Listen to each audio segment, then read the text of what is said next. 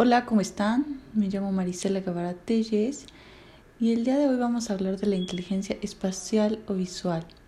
Antes que nada, me gustaría que me comentaran en mis redes cómo las van reconociendo, si las han ido ejercitando. Y bueno, la inteligencia espacial o visual es el potencial que tenemos para reconocer, decodificar, codificar información visual y para manejar relaciones y parámetros espaciales tales como distancia, trayectorias, recorridos. Y bueno, la traducción es como mm, cuando nosotros vemos un letrero en la calle, eh, vamos a decir de, de personas con discapacidad, usamos esta inteligencia. Cuando vemos un letrero de no estacionarse, nuestro cerebro reconoce ese letrero y sabe lo que es. Es decir, que reconoce distintos símbolos que ya conoce y recuerda, ah, eh, esto significa esto. O las personas que saben decirte cuántos pasos se necesitan para llegar a un lugar. O las personas que ocupan el topper y la comida le queda exacto. Debo admitir que esa soy yo. Y odio cuando ponen un topper gigante para tres zanahorias. Pero bueno, no hablaremos de mis traumas. O cuando quieren cambiar un mueble y lo ven en la tienda y dicen sí cabe. Y sin medirlo hacen, hacen esta, conversión, esta conversión desde que lo ven y lo, lo miden mentalmente y cabe perfectamente. Es decir, son capaces de calcular medidas y volúmenes o son muy buenos en los juegos de actuar y adivinar qué es, porque son capaces de expresar más que con palabras. También son capaces de reconocer y recordar objetos. Estas personas son muy buenas usando el lenguaje ideográfico, es decir, que si tú tienes un hijo o así una o eres así, una buena manera de estudiar sería mediante mapas mentales, dibujos, formas que tú reconozcas. Por lo tanto, estos talentos eh, de repente se transforman en profesiones como pintores, diseñadores, controladores aéreos, artistas plásticas, hasta en hobbies, ¿no? Como jugadores de ajedrez, se me ocurre cuando éramos niños y comprábamos nuestra cartulina y teníamos que poner el título de Los niños héroes. Y ahí vas tú poniendo y, ponías bien los niños y ya los héroes todo apretado porque no te cabía. Al final, todo esto es una, es, es una inteligencia y se tiene que ir desarrollando. Como les decía, es una habilidad. Tienes que practicar como cuando aprendes a manejar y te quieres estacionar y dices, obvio no quepo, y te bajas y ves el espacio gigante y claro que cabía. Y va pasando el tiempo y sigues practicando y te vas volviendo experto.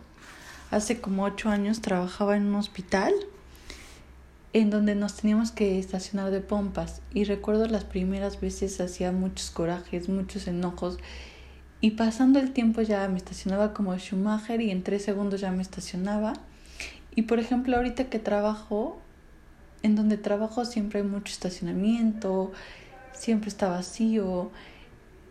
Y el otro día fui a, a un lugar, no me acuerdo dónde.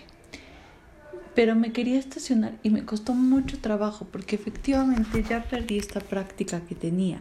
Entonces sí es necesario que nos estemos como muy al pendiente de, de qué necesitamos ejercitar.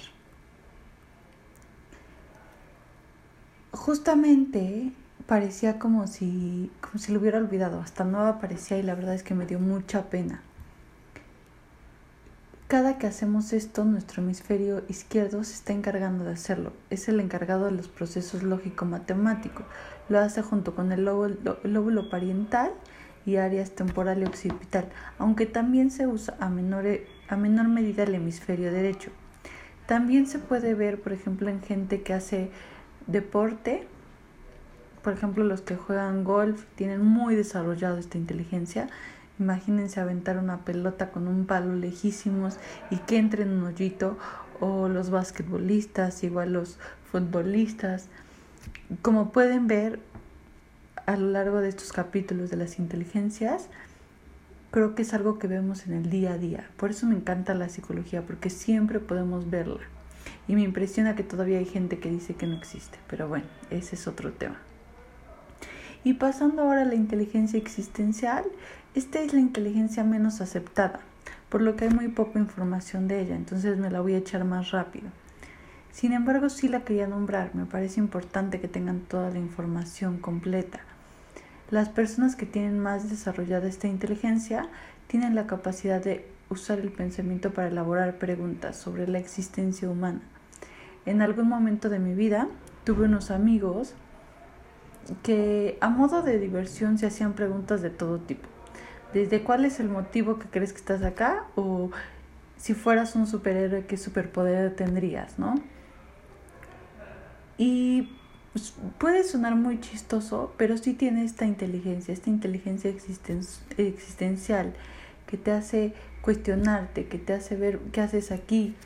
Y por otro lado, también me he topado como esta otro tipo de gente que no se cuestiona nada, que nada más vive por vivir, que va a trabajar, que se prepara el desayuno, que come y ya no hay más. Estas personas no buscan mucho cuál es el sentido de la vida.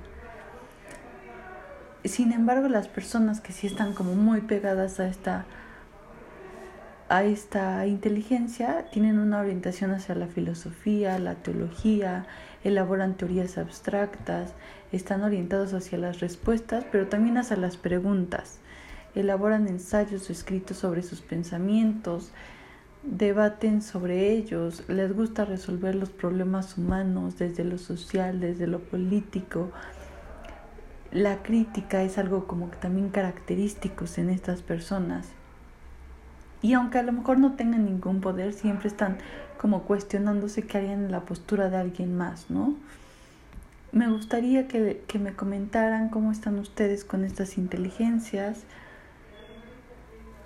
Gracias por escucharme. Recuerden seguirme en mis redes sociales. Estoy en Facebook, estoy en Instagram. Me pueden buscar como SIC Marisela Guevara Telles. Y recuerda, brilla y es brillar.